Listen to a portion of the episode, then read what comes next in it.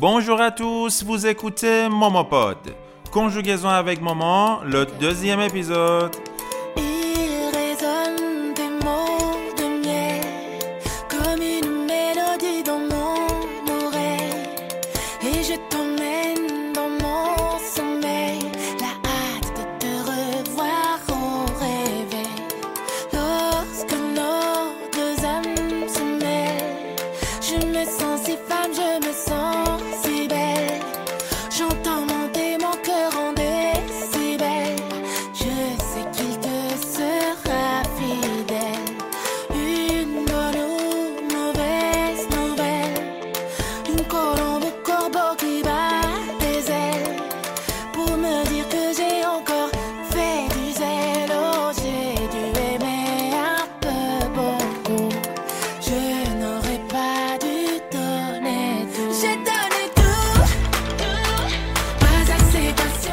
ببخشین ببخشین. می‌دونم که دوست داشتین آهنگ تا آخر گوش بکنید ولی بذارین اول یه ذره صرف فعل یاد بگیریم. بعد قول میدم آخر همین اپیزود همین آهنگ رو از اول تا آخرش رو بذارم گوش بکنین حالش رو ببرین.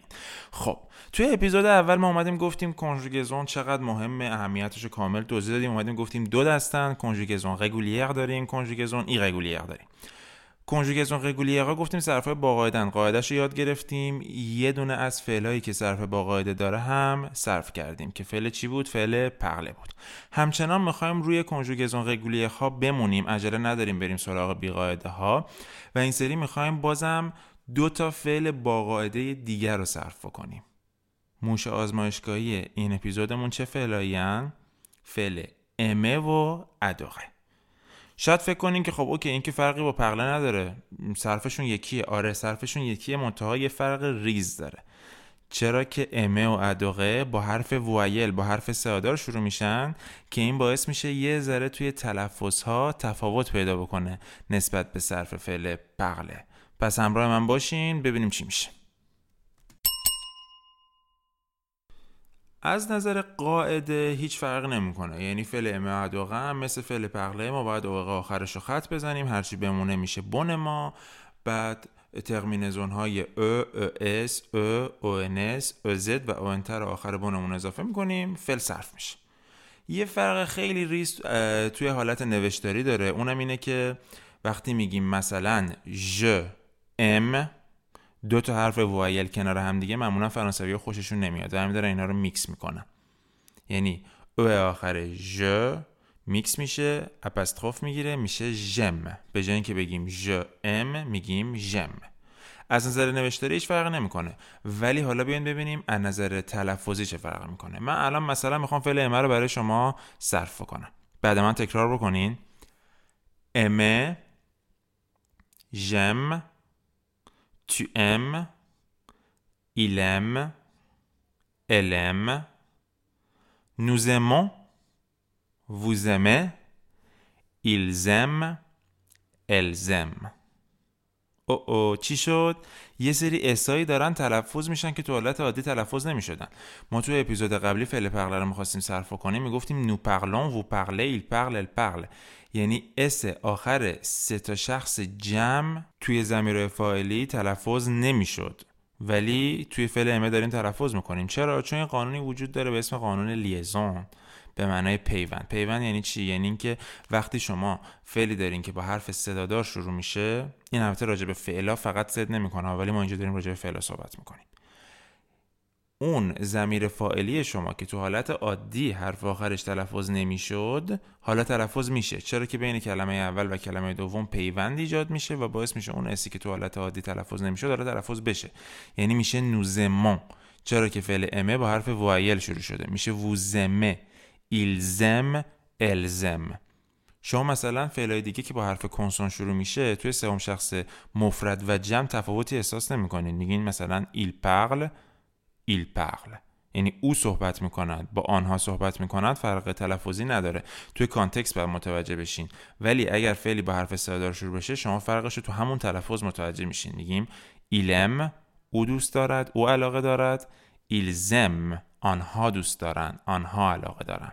پس بیاین یه بار دیگه فعل امه به معنی علاقه داشتن یا دوست داشتن رو با هم دیگه صرف کنیم. امه ژم Tu aimes, il aime, elle aime, nous aimons, vous aimez, ils aiment, elles aiment.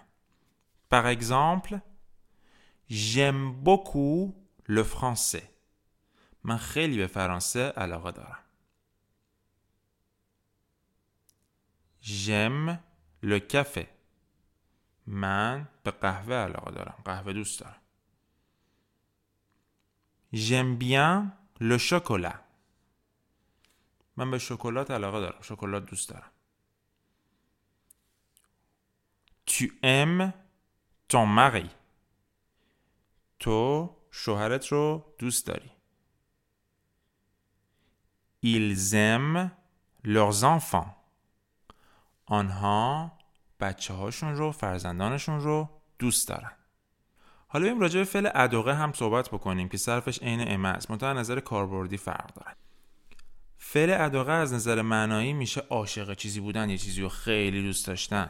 ولی اینکه ما بخوایم برای اشیاء یا افعال استفاده کنیم یا برای اشخاص استفاده بکنیم یه مقدار کاربردش فرق داره.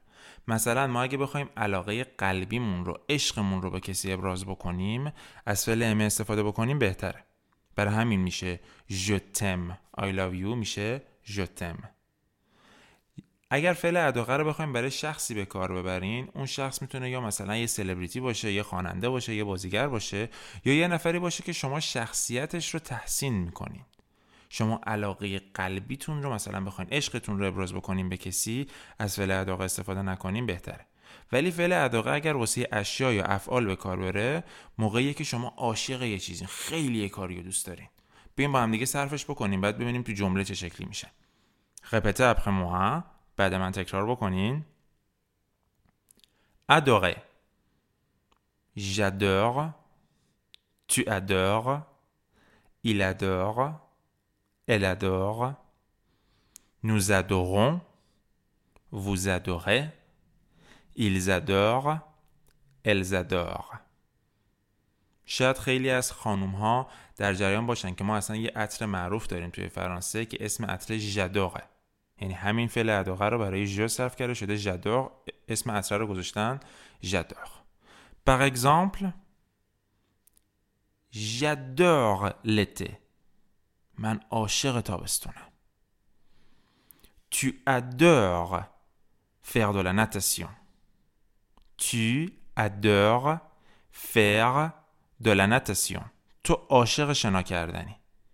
Tu adores faire de la natation. Ils adorent faire la cuisine. اونا عاشق آشپزی کردنن. Vous adorez apprendre le français. Vous adorez apprendre le français. شما عاشق فرانسه یاد گرفتنی مگه نه؟ Vous adorez apprendre le français. نکته گرامری که وجود داره اینه که توی فرانسه شما ممکنه توی جمله 500 تا فعل اصلا داشته باشین. مهم نیست. مهم اینه که یه فعل بیشتر صرف نمیشه.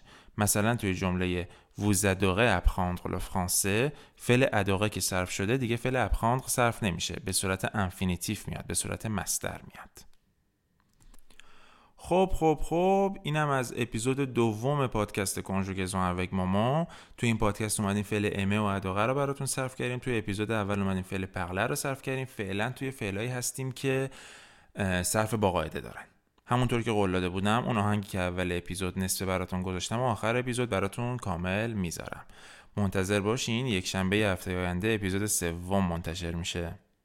در جریان باشین که همه این پادکست ها از طرف page اینستاگرام ماما ارائه میشه. واسه اینکه اطلاعات بیشتر داشته باشین راجع به live های آموزشی ویدیوهای آموزشی پادکست ها و تمام خدمات آموزشی دیگه ای که من دارم ارائه می‌کنم به page اینستاگرام French underline with underline ماما مراجعه بکنید. Merci beaucoup. Restez à l'écoute. À la